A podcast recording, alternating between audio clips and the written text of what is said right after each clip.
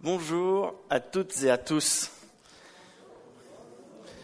Il me semble que c'est ma première prédication 2024. Oula, oula. Et autant vous dire qu'en 2024, nous changeons de ton. Je rigole. Nous lisons en Jean 6, à partir du verset 32. Jésus leur dit, en vérité, en vérité, je vous le dis, ce n'est pas Moïse qui vous a donné le pain du ciel, mais c'est mon Père qui vous donne le vrai pain du ciel. En effet, le pain de Dieu, c'est celui qui descend du ciel et qui donne la vie au monde. Ils lui dirent alors, Seigneur, donne-nous toujours ce pain-là. Jésus leur dit, c'est moi qui suis le pain de la vie. Celui qui vient à moi n'aura jamais faim, et celui qui croit en moi n'aura jamais soif. Mais je vous l'ai dit, vous m'avez vu, et pourtant vous ne croyez pas. Tous ceux que le Père me donne viendront à moi, et je ne mettrai pas dehors celui qui vient à moi. En effet, je suis descendu du ciel pour faire non pas ma volonté, mais celle de celui qui m'a envoyé. Et là, or, la volonté du Père qui m'a envoyé, c'est que je ne perde aucun de ceux qu'il m'a accordés, mais que je les ressuscite le dernier jour. En effet, la volonté de mon Père, c'est que toute personne qui voit le Fils et croit en lui ait la vie éternelle, et moi, je la ressusciterai le dernier jour.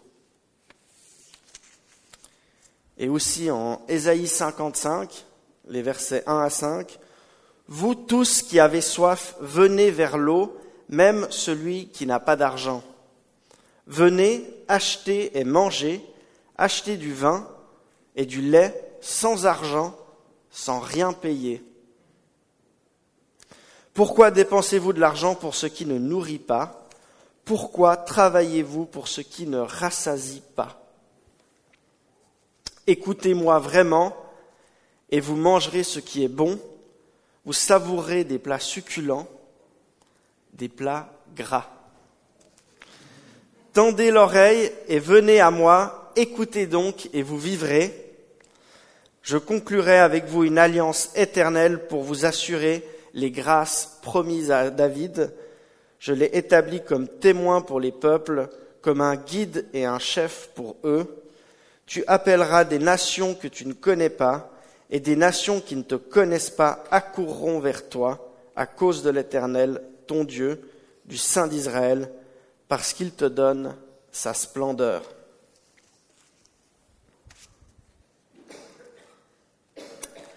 C'est moi qui suis le pain de vie.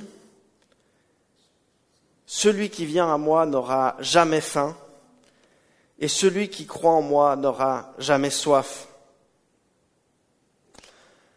Ici, Jésus, en s'adressant à la foule, leur offre cette promesse, cette promesse de répondre aux besoins, aux besoins de faim et de soif de celles et ceux qui l'écoutent.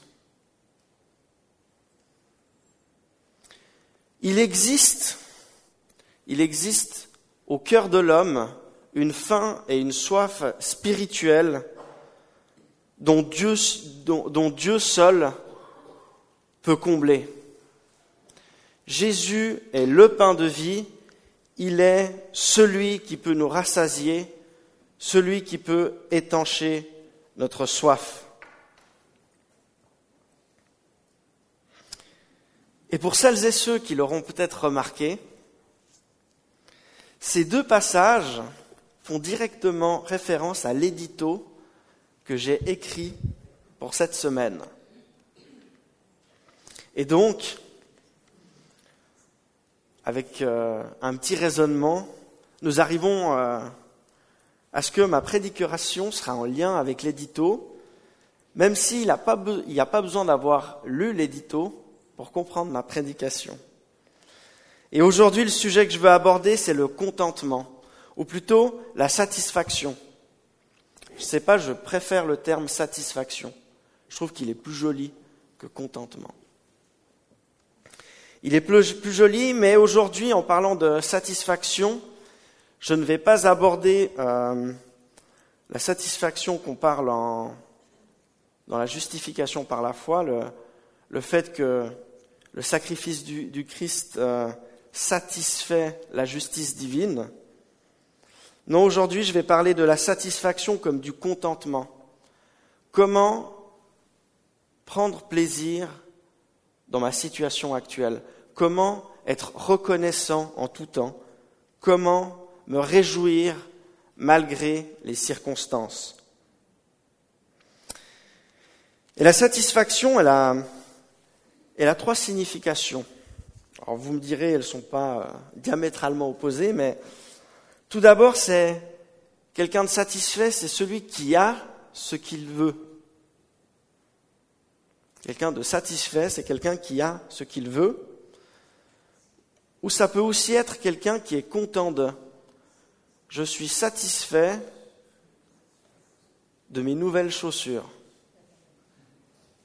Alors, j'ai dit ça parce que mes chaussures sont pas nouvelles. Ou la troisième façon qui est assouvie, qui est réalisée. Vous verrez que la, vous comprenez vite que la justification de la, justice divine correspond à, à cette fonction d'assouvi. Mais le contentement, et comme on le verra, la satisfaction vient parler, vient nous parler d'éléments qui sont profonds. Elle vient parler de nos rêves, de nos ambitions, de ce que nous désirons au fond de nous. Qu'est-ce que je veux réellement? Est-ce que j'ai réellement ce que je veux?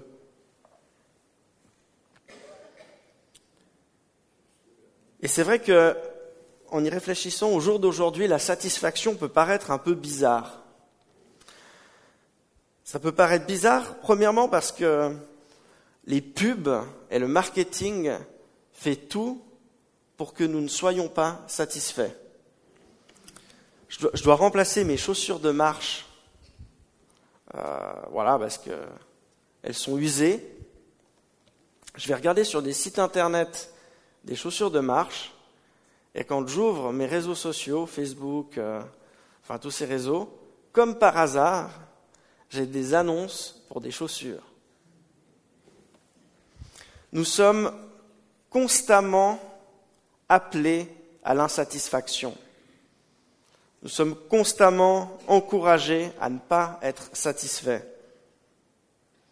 Je dirais même que notre monde est, est, sous un certain regard marqué par cette insatisfaction. En effet, celui qui est satisfait consomme moins, et donc peu, et donc c'est pas bien. Et j'avais presque l'impression que, que parler de satisfaction, de contentement, ça pouvait presque être considéré comme des mauvais mots. À une époque où, autour de nous, on encourage l'ambition, le développement, la croissance, parler de contentement, de satisfaction peut paraître bizarre. Mais comme nous le verrons, la satisfaction ne s'achète pas. Je ne peux pas m'acheter une satisfaction. Et bien plus, l'insatisfaction est un piège. C'est un piège spirituel pour notre âme. Tout d'abord parce que l'insatisfaction nous pousse à la convoitise. Lorsque je suis insatisfait, je me mets à convoiter ce qui ne m'appartient pas, je me mets à convoiter ce qui, ce qui appartient à quelqu'un d'autre. Et non seulement ça me piège dans la convoitise, mais l'insatisfaction me pousse à vivre au conditionnel. Si seulement j'avais de nouvelles chaussures. Là, ma femme, si seulement j'avais encore une, de nouvelles chemises. J'aime bien les chemises, donc euh, voilà. Si seulement j'avais une plus grosse voiture, une plus grande maison, si seulement j'avais une entrecôte entière de steak de bœuf wagyu, rassis 40 jours, non mais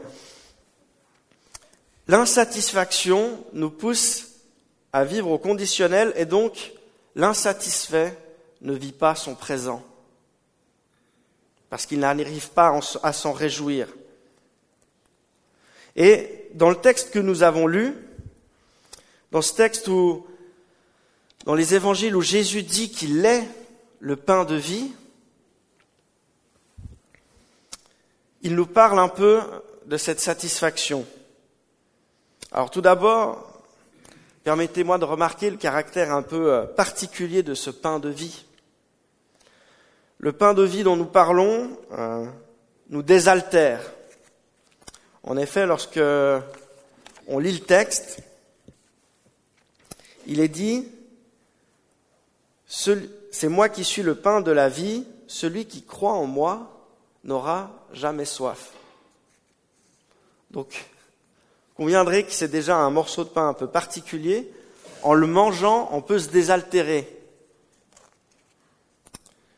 Ensuite, c'est moi qui suis le pain de vie, celui qui vient à moi n'aura jamais faim. Celui qui croit en moi n'aura jamais soif. C'est un pain dont il suffit de s'approcher, de venir vers. Pour être rassasié, il suffit de croire que Jésus est le pain de la vie pour être désaltéré.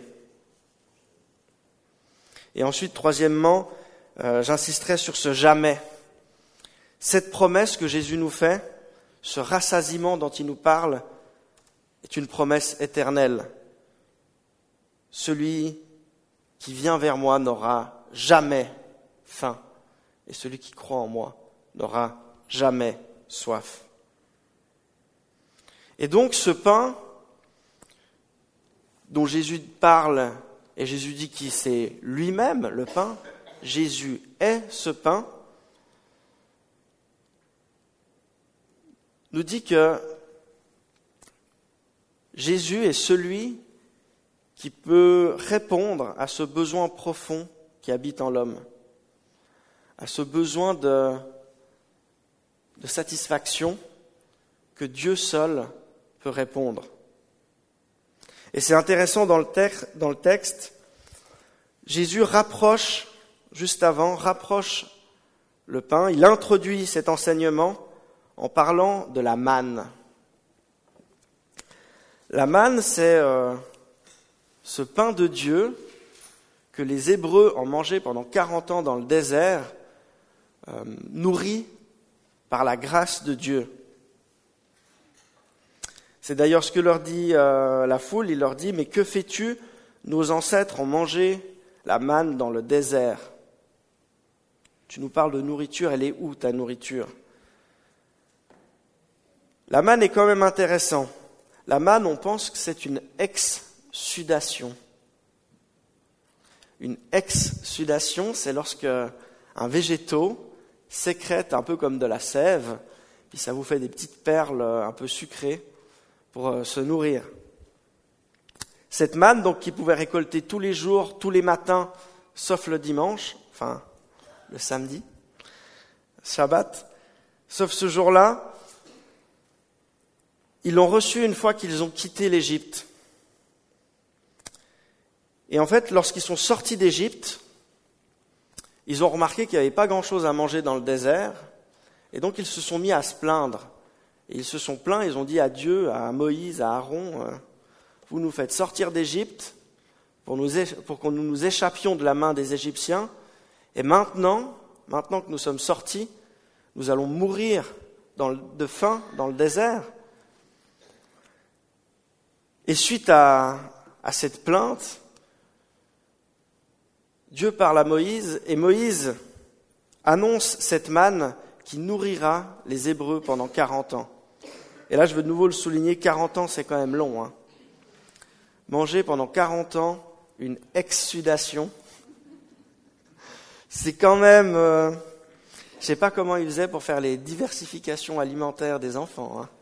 Vous savez, de, nos jours avec euh, Grégoire, c'est quand même compliqué. Hein. Il faut.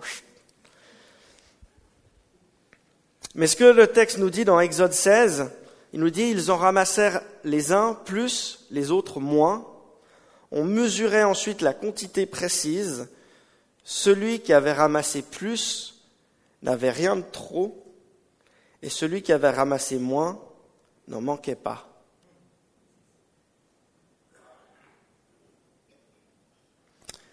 Et là, je veux, je veux faire ce premier lien. Euh, le pain de vie, on ne peut pas en ramasser trop ou trop peu. On peut juste ramasser la bonne quantité. Lorsque je rencontre Jésus, lorsque je rencontre euh, le pain de vie, je ne peux pas pécher de gloutonnerie. Ce texte, dans Jean 6, on, on pense qu'il s'agit d'une allusion à une prophétie. Cette prophétie, on la trouve dans Ésaïe 55. C'est celle que j'ai lue. Venez, tous qui avaient soif, venez vers l'eau, même celui qui n'a pas d'argent. Venez acheter et manger. Venez acheter du vin et du lait sans argent et sans rien payer. Et cette promesse, qui est, également une promesse euh, que je dirais eschatologique, une promesse euh, qu'Ésaïe adresse au peuple et qui parle justement de la grâce qui est offerte en Jésus-Christ est quand même aussi particulière. On peut acheter sans argent. Alors j'ai pas trouvé de conclusion à, à ce terme, mais j'ai trouvé quand même intéressant qu'il est possible d'acheter sans payer. Acheter sans payer. Prendre sans payer à la limite. Recevoir sans payer à la limite mais acheter sans payer, je trouvais que c'était quand même particulier. C'est particulier, ça nous parle de la grâce, de ce pain de vie qui nous est offert. Je suis appelé à acheter Jésus sans argent, sans le payer. Je ne peux pas acheter la grâce, je ne peux pas acheter la satisfaction. Et c'est bien de ça que nous parle le texte. Cette satisfaction que, qui nourrit l'âme, que le texte dit même, tendez l'oreille, venez à moi, écoutez donc et votre âme vivra, cette, cette manne, ce pain de Dieu qui nous nourrit jour après jour, je ne peux pas l'acheter. Je ne peux pas l'acheter avec de l'argent, mais je, je, ne peux pas l'acheter avec des bonnes actions, avec des bonnes paroles, même avec mon sourire, je ne peux pas l'acheter. Cette grâce, Christ qui s'offre à nous, ne peut pas être achetée.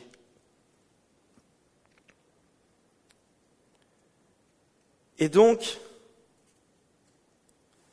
ce texte qui, nous montre que, que Dieu nous offre quelque chose qu'on ne peut pas acheter et qui pourtant fait vivre notre âme, cette satisfaction qu'on peut obtenir en Dieu trouve sa réalisation en Jésus. Et on parle même de la satisfaction en Christ. La satisfaction en Christ veut dire que la justice divine est satisfaite par Jésus, mais aussi que je peux être satisfait par Jésus. Je peux trouver la satisfaction en Jésus. Qu'est-ce que ça veut dire trouver cette satisfaction en Jésus? Tout d'abord, que ma satisfaction est celle de Jésus. Jésus est celui qui a accompli et qui a réalisé ma satisfaction. Je suis toujours... Euh, Je m'amuse souvent à, entendre euh, les supporters sportifs, en particulier les supporters de foot, lorsqu'ils disent on a gagné. Il y a une forme de substitution qui est faite entre le spectateur et l'acteur. Généralement, je suis assis sur mon canapé à manger une pizza, peut-être boire une bière ou plutôt de l'eau gazeuse. Je ne participe en rien au match et pourtant à la fin je peux dire on a gagné. Et je trouve que cette satisfaction est, ou cette substitution est particulièrement vraie. Elle l'a été le 29 juin 2021. Le 29 juin 2021, la Suisse a éliminé la France en phase finale de la Coupe du Monde. Et je me souviens des gens dire on a gagné, on a gagné. Et je me suis dit mais il y a quand même en nous quelque chose qui, aime se solidariser avec les victoires, sympathiser avec la réussite des autres. Et de la même façon dont on peut se solidariser avec la victoire d'une équipe de foot, de tennis ou que sais-je, nous pouvons nous solidariser avec l'œuvre de Jésus. Ce que Jésus a réalisé, c'est comme si, mais pas, mais comme si je l'avais réalisé. Lorsque Christ accomplit la loi, c'est comme si j'avais accompli la loi. Même si je ne l'ai pas accompli, je l'ai quand même accompli en Christ. Et donc, ma satisfaction, notre satisfaction trouve son socle dans la réalisation, dans la victoire de Christ. C'est parce que Jésus a accompli la loi parce que Jésus a été jusqu'au bout, qu'il s'est offert, qu'il s'est sacrifié pour nous sur la croix et qu'il est ressuscité, alors je peux sympathiser avec cette réussite. Et donc, je peux être satisfait. Et ensuite, finalement, Trouver sa satisfaction en Christ veut dire que je ne suis pas l'auteur de ma propre satisfaction. Je ne peux pas produire ma propre satisfaction. Et lorsque Jésus se présente comme le pain de vie, implicitement, c'est comme s'il disait il n'y a pas d'autre pain de vie.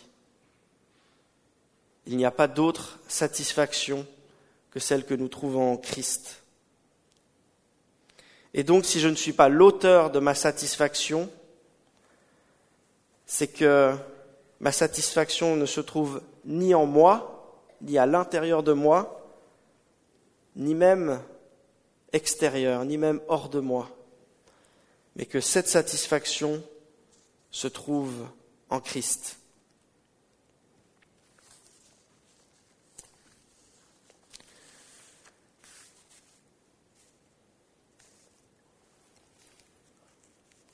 Et donc j'aimerais, euh, j'aimerais terminer par vous adresser cet encouragement. Un encouragement particulier pour euh, celles et ceux qui passeraient par un désert. Pour celles et ceux qui sont euh, dans un temps désertique de leur vie, où ils ont l'impression qu'il n'y a pas grand-chose à manger ni à boire. De la même façon dont Dieu a nourri son peuple avec la manne, j'aimerais t'adresser cette promesse que Dieu te nourrit en Christ. Et même si tu n'en as pas l'impression, Dieu continue à te nourrir.